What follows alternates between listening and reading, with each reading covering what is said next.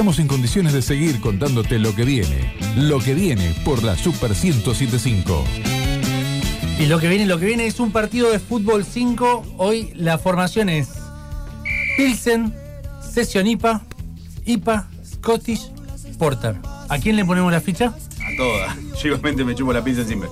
Una cosa que desaparece en mis manos. Con Esa- razón está, Agüita, está más cerca, cerquita. Está cerquita. Está- Te- la dejaste, te la dejaste a mano. Al toque, al toque, al toque. Vamos a tomar, seguramente la han tomado, pero igualmente vamos a tomar una cerveza muy rica artesanal rosarina, en este caso Gregoria. Y vino Cristian de la mano de Gregoria a explicarnos un poquito qué vamos a tomar, pero vamos a hablar. Así que nada, bienvenido cabeza acá al estudio. Buenas noches, ¿cómo andan? ¿Hago voz de hombre o la voz normal Habla- esta que tengo? No hay Habla, problema. habla como vos quieras. No, porque mi compañera me dice cada vez que atendés el teléfono decís, hola. Y Sí, ¿por sí, qué sí. haces voz de hombre? No sé, porque creo que me da. Las otras me da vergüenza. No, bueno, está bien. Che, Cris, bueno, gracias por estar acá en el piso y de traer estas hermosuras para, para Por beber. favor. Pero, pero nada, comentanos un poco cuándo nace Gregoria, cómo nace acá en Rosario, por qué arrancaron a hacer birra, con quién. Gregoria. Historia resumida. Andrés, este, de la casa, que es mi socio, hacía cerveza con su primo, originalmente, año 2011, 2012. Ujú. Eh, pero muy, muy para ellos. Y en un punto medio que se pincharon y llegó Cristian ansioso de hacer otra cosa, pues no, no puedo estar tranquilo, siempre tengo que hacer dos cosas y mínimo hago dos laburos. Y lo empecé a pinchar, lo empecé a pinchar a Andrés, que lo conozco de, de otro rubro de hace muchos años atrás. Y un jueves, un viernes me dice, bueno, sábado a la mañana cocinamos. Sábado a la mañana, no, hermano, sí, sábado a la mañana. Bueno, ¿Querés cocinar cerveza? Es No, no, Sábado no, a la birra mañana. Es una vida sacrificada. Bueno, Después ¿y qué, y implica hacer birra? Limpiar, me dice. Bueno, a mi trabajo me llamaron. Obsesivo el tipo. Fue a limpiar. Lo primero que hice fue limpiar. Y bueno, eso 2012, finales de 2012, principio de 2013. Y arrancamos con Andrés y le gustó al primo, le gustó al otro primo, le gustó uno de los pibes y ya nos dimos cuenta que hacíamos 50 litros y desaparecían. Ok, bien ahí.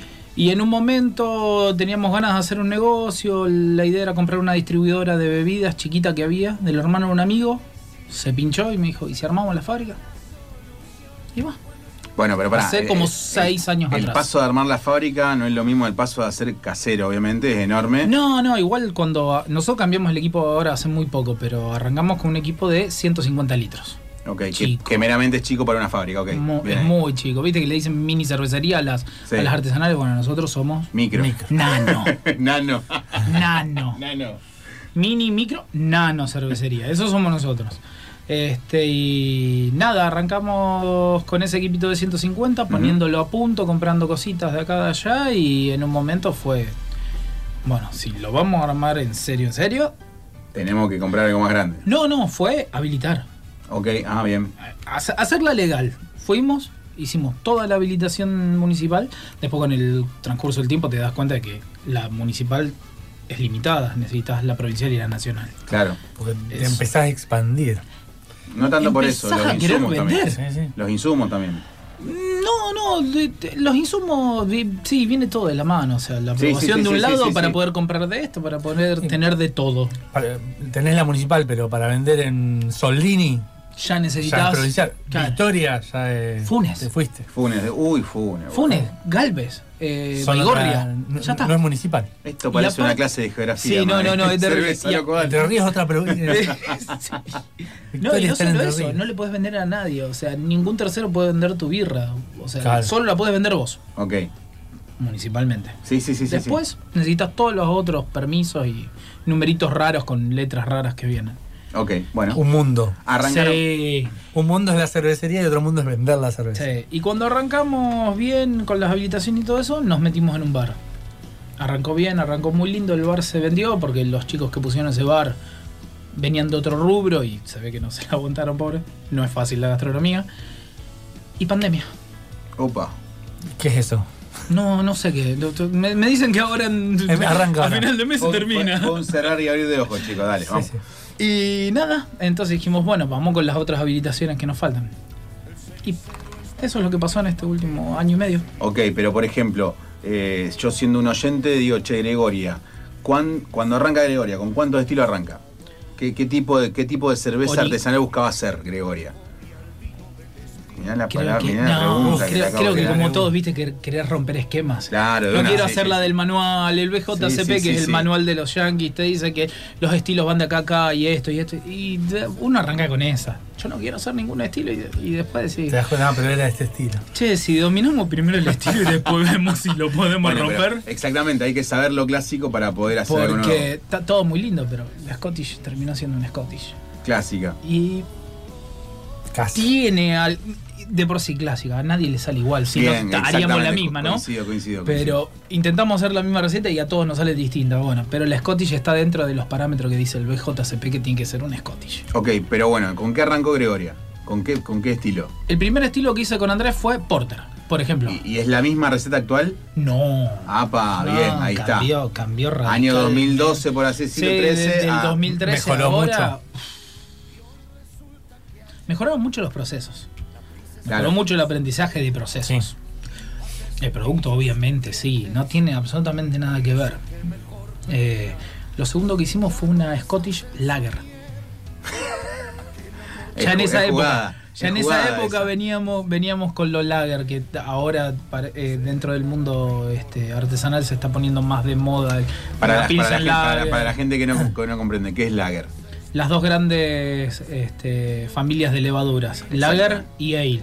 Las lager son las que tradicionalmente conocemos como industriales Bien, y las ale son las que ahora se conocían más como artesanales. bien ahí. Son cervezas con más cuerpo, mucho más rápidas, salen en tres semanas. Las, le- la- esa, esa Las levadu- ale. las levaduras es como que es mucho más propensa. Rapidísima. École, ok. Y- La lager es madura. más, más suave. La lager este, trabaja distinto y necesita frío. Y mucho tiempo de maduración, entonces te hace una cerveza bien liviana, finita, linda. Este, por eso los industriales la usan tanto. Una cerveza que se filtra fácil. Che, pará, pará, destapame Esta, la Pilsen. ¿Esta es la gama completa? ¿Esta es la gama completa que tienen? No. ¿Cuál? Uh, yo ya le empiezo el, el gallote. El que- el que no quería, el que no quería. bueno, ¿Viste? pero la veo y me hace acordar cuando No tiene puede, el bar. no puede, no puede. Tiene el bar, tiene el bar y tomo, ¿viste? ¿Cuál, cuál empezó más débil. ¿Cuál, cuál empezó más complicada? Decís, cuando la primera la primera que, que probaron salió feita y, y fue mejorando. Todas. y- Todas. Todas No, mentira, mentira. Recuerdo que la, la- la Scottish Lager esa que hicimos por primera vez, recuerdo que estaba buenísima. O no sé si fue que la esperás tanto tiempo, porque son dos meses Ah. casi. Que la está en frío y la esperás, y la esperás, y la vas probando un poquito, que esto y que el otro, pero la esperás. Entonces cuando la probaste dije, ay, qué buena que está. ¿Qué sé Aparte la venías probando varias veces. Obviamente Claro, ¿Hubo, alguna, hubo alguna que esperaron mucho y no sirvió? Ah, Porque tenés esa cuestión de, uy, mirá, va creciendo, dejaron un tiempito más que va a estar mejor. Uy, mirá cómo cambió, uy, dejaron. no, que, ¿no? que todas mejoraron excepto una, algunas que ya sabíamos que venían mal. Ah, bien, y esas bien. fueron empeorando. Bien. Esa no la salvamos con nada, pero no, no, no. Eh, todas tuvieron su, su primera etapa. Sí, sí, sí, lo bueno y lo malo para decir, está genial. esta. La IPA Session que nos está La mostrando sesión acá. IPA salió de una y ahí está. Bien. Apa. ¿Qué diferencia Primera tiene? porque fue la última receta que hicimos. Ah, ya Ah, había experiencia. Entonces, no, tanta no, porque la, en sí nos dividimos el laburo de esta manera. Yo soy fierrero y Andrés eh, es el, el- el- el administrativo, le digo yo, pobre Andrés. Y es el que se sienta con los papeles y hace recetas. Ajá. Y yo después se la- las cocino y nos sentamos juntos a ver qué es lo que le hacemos. Esta fue la primera que me dijo, tengo esta base y yo la reformé y la hice. Y nos sentamos el día que la probamos como a las...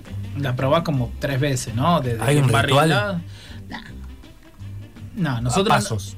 Sí, no tenemos tiempo. El ritual sería 11 de la mañana, como te dicen los grandes cerveceros, que es el momento justo del paladar y el olfato. 11 de la mañana te sentás a degustar. Nosotros no tenemos esa posibilidad. Por, por algo en especial, 11 de la mañana. Se dice que vos justamente no tenés tanto en el estómago, ni nada por eso, no, sé, no tenés retrogustos. Y a pero depende de la que te y a levantaste. su- No, no, no, pero normalmente te levantás 6 y media, 7, Siete, 8 más o menos, por él, más o menos una persona 40 y labura, un horario normal, y tenés justamente esa litosis que vos tenés, la que que no- ya y tenés hambre que ya se te fue todo el- del paladar, que El ya lo café. enjuagaste, que ya.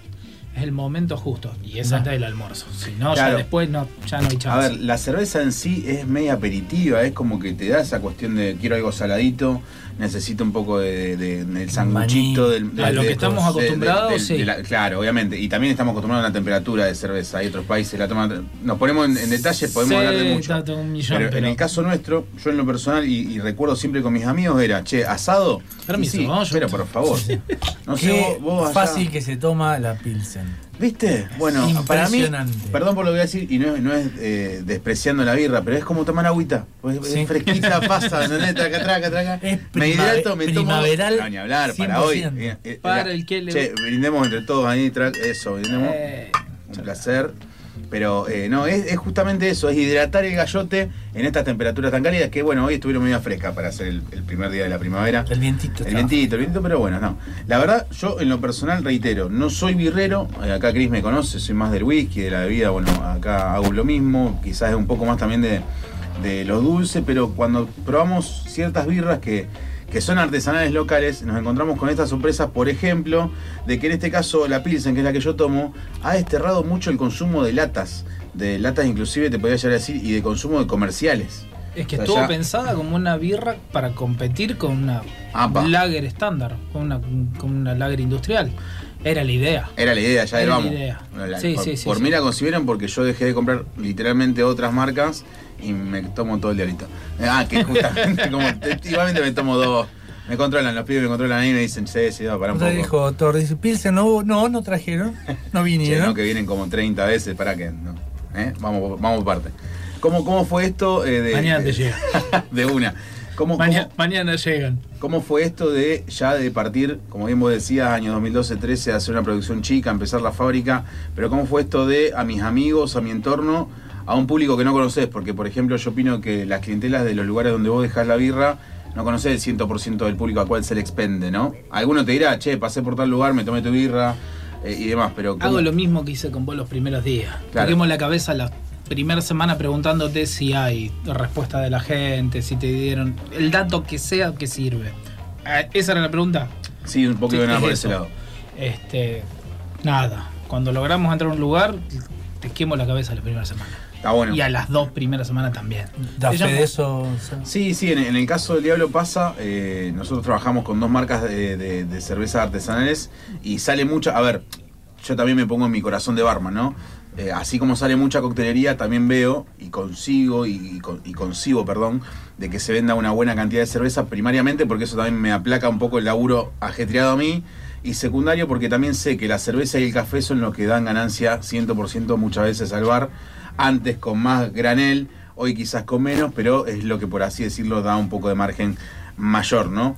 ¿Qué pasó? Aparte con una, una cerveza tan, tan buena como esta, rica, sabrosa, se puede preparar muy buen cóctel. Ni hablar, sacamos por ejemplo un oro negro, sacamos micheladas, que le hacemos con las Pilsen, donde está muy bueno, la gente también eh, en ese concepto se prende, se copa, pero también, por así decirlo, vemos que hay mesas, tenemos dos clientes, no lo voy a nombrar por respeto, pero tenemos dos clientes que son motoqueros que literalmente van a vaciarnos la heladera de birra.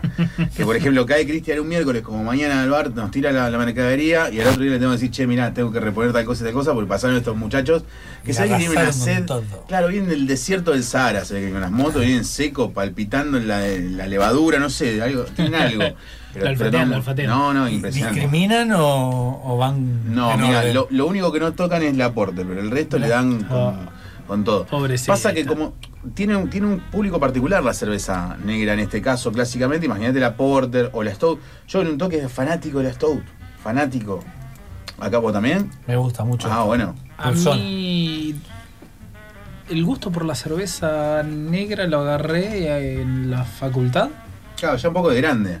año 2003, con una, con una compañera, con una gran amiga, que le llamábamos maní salada. Mm. De una. Después de eso no la volví a tomar nunca más. ¿Sabes por qué se le llama Y era, y era la industrial, que la de la Sí, Q, sí, esa sí. grandota.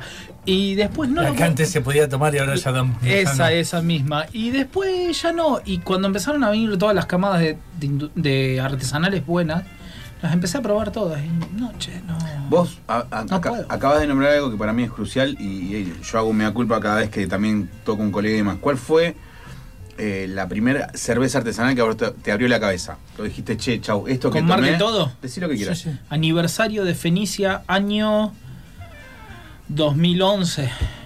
Antes de eso las había, eh, o 2012. La mano de Yankee. De la mano de, sí, de, de Daniel y, de, y en ese momento de Mike. Este.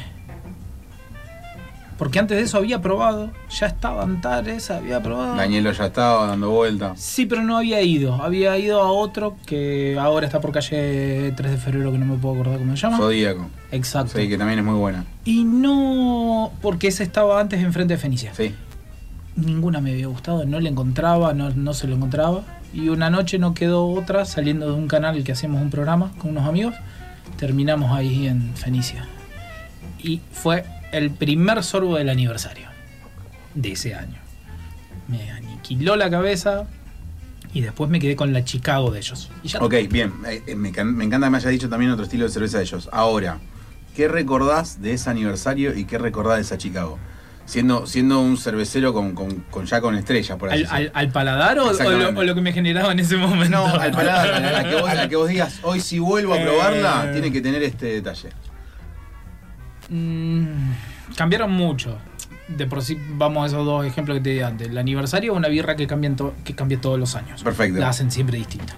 Y después, bueno, por otras cuestiones, la, la Chicago fue mutando a la mano de Daniel hoy en día. Bien. Entonces, eh, ¿qué tendría que tener la Chicago que fue mi cerveza? Que es una American, este, sí, una Bien. American Pale Ale. Riquísima. Suave. No, todo ¿No? lo contrario. Como toda cerveza americana es bien lupulada, Bien lupulada. fuerte, este era de una era resinosa en ese momento y cítrica, linda. Bien. No, es una birra con un cuerpo bastante interesante. ¿Un Ibu de cuánto? Ellos en ese momento lo marcaban de 36. Si yo lo tengo que decir, hago- Oh. no, esta tiene 40. Sí, pero no es tan amarre. No es tan amarre. Balance. A- Ahí está el Hablamos- balance. El Ibu es el amargor eso, de es decir, pa- hablemos para el público. Muchas veces cuando agarras, Ahí está. Cuando agarrás Fue una fue carta- Una charla de profe y alumno, un poco más. Claro, estuvo bueno, cu- muy cu- bueno. cuando agarras la, la carta, tenés eh, información Claro, sobre las. te tiran ¿Qué te dicen? primero nombres. IPA, que significa eh, Indian, Indian Pale. Session es una versión liviana de, va- vamos a decirlo en bruto, ¿no? Sí, sí, sí. Me van a matar los colegas en cualquier momento. No, estamos, estamos hablando para el público. Este, Session es como la versión liviana de la IPA. La IPA. Entonces después tenés... Si te gusta la IPA pero te parece medio fuerte, la la sesión, sesión te va a gustar tiene más. que ir... Y es más ligera, tiene menos cuerpo, tiene menos alcohol. Todo eso en- en- entra dentro de Session. Y después tenés los dos datos básicos. Alcohol Sí. e IBU. El IBU el coeficiente de amargor. Este, mientras más grande el número, más, Más amarga. Pero eso también es organoléctico. Está bien, ¿viste? pero a ver, yo, yo siempre digo que así como una persona, recién lo decía Santiago Porter, eh, perdón, perdón, eh, eh, justamente hablando de, de cómo la gente eh, pide un cóctel y en su defecto... Sí, me, me- ¿Cómo pega esta cerveza? Pa- Pasa el, el- el Instagram. El. Instagram. Claro, de una. Eh, hablamos con Santi de que la, la gente, por así decirlo, por- muchas veces pide cosas que no sabe que son.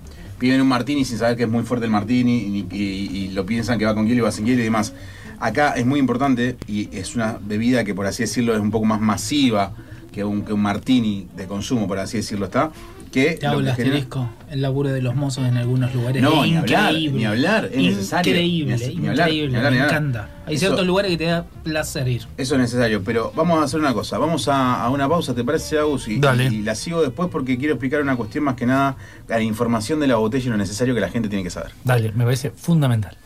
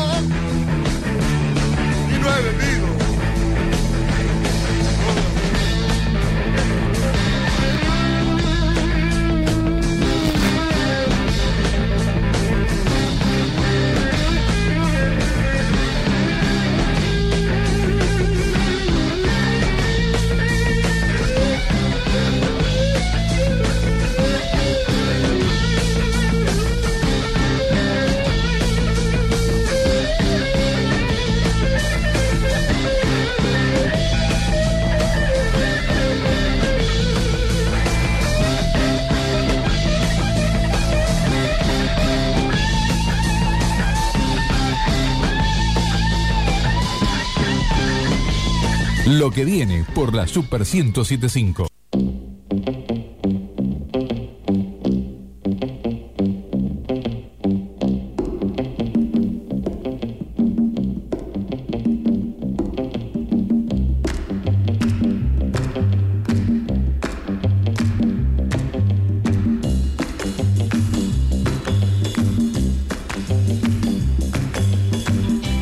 Y volvemos con la consigna que habíamos quedado, con esta cuestión de que la gente sí o sí tiene que leer la etiqueta, se tiene que, Tiene dar que cuenta- entenderla. La tiene que entenderla, tiene que analizar, porque muchas veces, por ejemplo, che, te dice un Ivo muy, muy cargado, un 40, un 45, vos decís, no, no, busco algo más suave. Entonces ya no la destapás.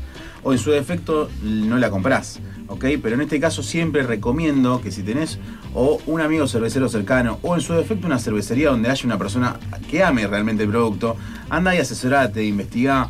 Hoy por hoy podemos tener todo en internet. Por ahí le mandás un mensaje a los pibes de Gregoria por Instagram y decís, che, loco, mirá, quiero comprar birra. Obviamente Gregoria tenés que comprar, pero bueno, asesorame un poquitito. Eh, venden barril, ¿por qué no? ¿Eh? Barril de 30, Barrito, el barrito de sí. 50, ¿quién te dice? Berrito de 20, La de 20, ahí, 30 ahí, y de ahí tiró, ahí tiró. 50. Mirá, bien Apa. ahí, 20 tenés Apa, ahí va. los, tres, for- los tres formatos. Apa, qué El interesante. de 20 te dura Los que tres un formatos. pedo de una mano. Y qué sé yo, tengo Para uno. Mira, en un momento teníamos de 5 que no, no salían. Era- era- eran, era- eran de era promo. el uso hogareño de eran ellos, de cinco. Eran de promo. No, Ah, no, no, ah, no. Originalmente no. Si comprabas un barril por una mínima, muy mínima diferencia, te hacíamos un super precio en el estilo que quieras y te llevabas 5 Aparte. de otro estilo Ajá. para que pruebes.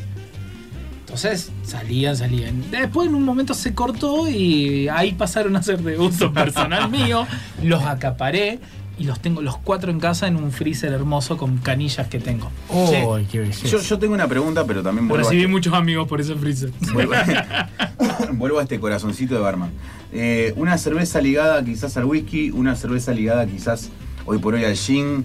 No, no, crearon algunas cervecerías de Pellegrín, no voy a decir cuáles, pero ya se van a dar idea de cuál a nombro. Hizo cervezas con dejos de Jack Daniel, le Sí. metió ron, le metieron café inclusive a, a las porter que ya tienen, le mandaban Sí, sí, sí, granos. sí. Como- Está la Colombian Stout que es que lleva como un- Colombian Stout. Claro. Pará, por el café. ¿Sí? Ay, me asusté. No, no.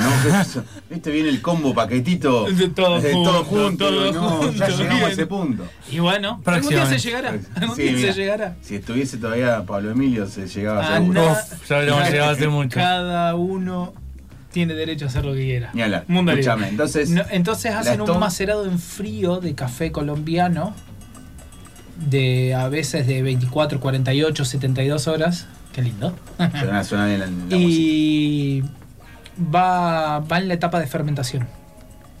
Ok, Una, una vez que enfriaste tu mosto hervido y lo pasaste claro, a ahí se hace el mix de los líquidos. Después, eh, no, y ahí ahora ya empiezo a tocar de oído, porque como nunca lo hice, no lo sé muy bien.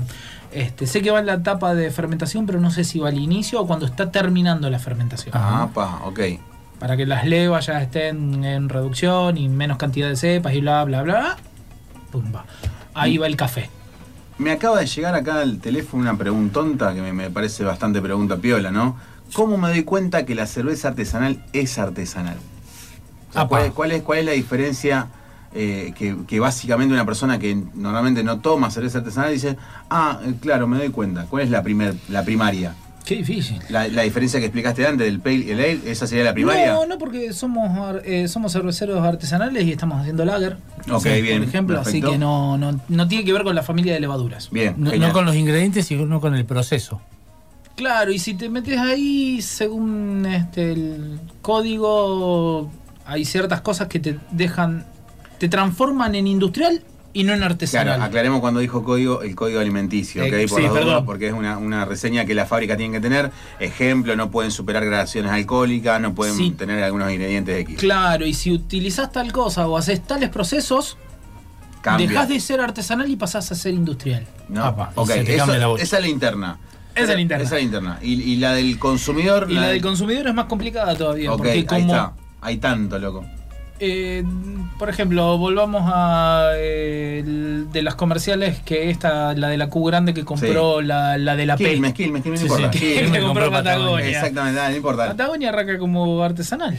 Y Y, ahora- hoy en día es una dice, cerveza industrial. Y ¿Vos mucha gente todavía sigue creyendo que es artesanal. Bueno, es yo, industrial yo- bastante. Yo soy uno de los pocos que todavía sigue creciendo que la 24-7 sigue siendo artesanal, pero porque tiene sauco y otras pelotudeces, ¿me entendés? O sea, no, no es una, No, es un- claro, no, es una IPA no. muy tuneada. Sí. A eso yo quizás tomo como artesanal. Si vos me decís que es una IPA, yo ya lo tomo como industrial de ellos. ¿Me explico? Ya cuando es la 24-7, que la tunearon un poco más, le pusieron más. Sería como si fuese, no sé, no le mismo pollo al horno que pollo al horno con romero, con papa, con zanahoria. Es una cosa el pollo al horno solo, que lo conocemos todo, y otra cosa con los Sí, agregados que le es- pegan. Es como decir que en la música la hacen este, acústica, entonces la visten de otra manera. Exactamente, bueno, No, sí. hay, tiene, Es muy amplia, es, es muy amplia. amplio, Bien. sí, sí. Complicado para el paladar. Hay, Bueno, pero- hay dos o tres marcas más que yo no conocía que salieron, bah, no salieron hace poco. Las vengo viendo y la, eh, que una es Temple y la otra es eh, la de Mendoza. Bueno, Andes. Antes. Andes Origen.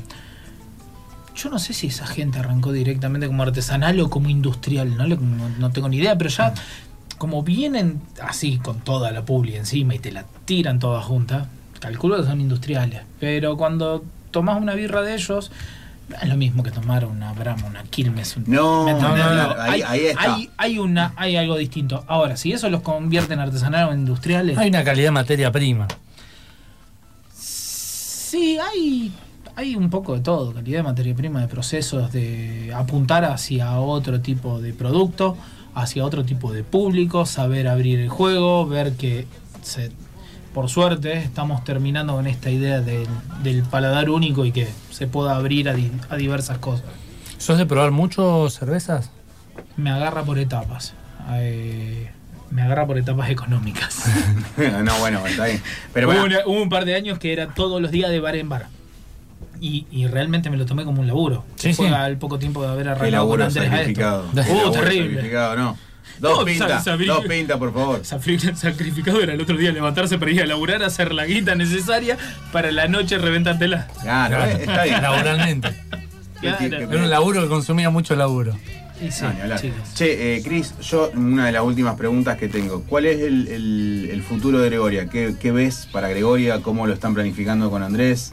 Eh, no sé, quizás el bar se abre de vuelta, no sé, quizás saquen una IPA de maracuyá, no, no tengo la más pálida idea con lo que van a saltar. Somos bastante clásicos Ah, dentro bien, de todo. Bien, ok. O sea, lo que él me preguntaba hace un rato, este, estilos nuevos. Y nos debemos, porque hicimos siempre un solo estilo de, de cerveza negra. Bien. Y es el primer escalón que es la Porter. O sea, que nos debemos a algo más, más para ese lado. Este, a nivel bebida, ¿no? A nivel fábrica o para el, el rumbo de Gregoria, no, todavía no hay un. Somos dos amigos fabricando No, bueno, bueno, pero de- en, en menos, en menos de 10 años hicieron algo que hoy por hoy muchos um, están lejos quizás de hacer. Y con todo lo que programaron, porque inclusive, y hablando un poquito ya puntualmente de la fábrica, fue uno de los primeros que empezaron a romper las guindas también para, para poner el rango, la apertura de fábricas de cerveza, darle un poquito también la movida a que eso Perdón, no se- te seguí, en un momento me perdí. ¿Cómo, cómo? no, que a ver, que ustedes fueron como los pioneros en que la fábrica de cerveza en sí tenga el, el artículo dentro de las habilitaciones municipales para tener fábrica de cerveza y demás. Algunos ítems han, han- han cambiado, le han, le han hecho un poco. No el- sé el- si fuimos los primeros, hay que reconocerle que hay las fábricas grandes de Rosario lo tienen Ok. ah, desde hace años. Digo, todo. Volvemos al primer rango. Fenicia abrió legalmente, siempre. Bien. Tenían la fábrica, claro, tenían la fábrica abajo. Abajo, de este, una. ellos, El- ellos siempre estuvieron ahora- en, en- no, ¿sabés qué me quedé? En el capítulo de Mundo Líquido, cuando fuimos a hacerlo, me acordé que Yankee no tenía más la fábrica ahí abajo Mm, Ah. y habían separado membranas con el otro caballero, así que Mm. ahí me acordé, me acordé. Claro, ok. No, no, no. Las grandes fábricas, le digo grandes, no, pues al lado de nosotros son enormes. este, siempre estuvieron legal, siempre estuvieron dentro Bien. de la legalidad y de las reglas que hay que cumplir. Digo, hay cerveceros más chicos que no, y sí, obvio. Ah, y ojalá, y ojalá lo puedan hacer rápido, sí. El sol sale para todo y está buenísimo la, La diversidad. la diversidad y la masificación del producto. Porque mientras más seamos, quiere decir que hay más gente que lo elige, quiere decir que hay más gente que abrió su espectro, su paladar al, al- al gran espectro de birras que hay. Y de otros productos. Bien ahí. Ah, Bien ahí. de fondo el- sí, la musiquita la siempre de Dani Bravo, colombiana. Dani Bravo siempre le pone la, la última pregunta para vos. Dale. ¿Un cóctel que recomiendes con una, una Gregoria? Mirá, ¿Y cuál nosotros, Gregoria, no? nosotros utilizamos en el Diablito la Porter para hacer un oro negro que tiene una base de almíbar de jengibre, gin y cerveza negra.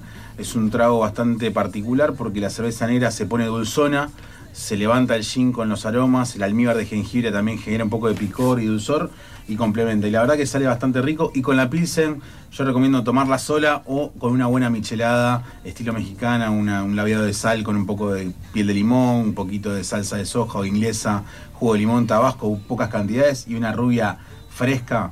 Pasa, te tomás como 5 o 6 Pilsen de una. Che, pero... ¿Tu, tu favorita?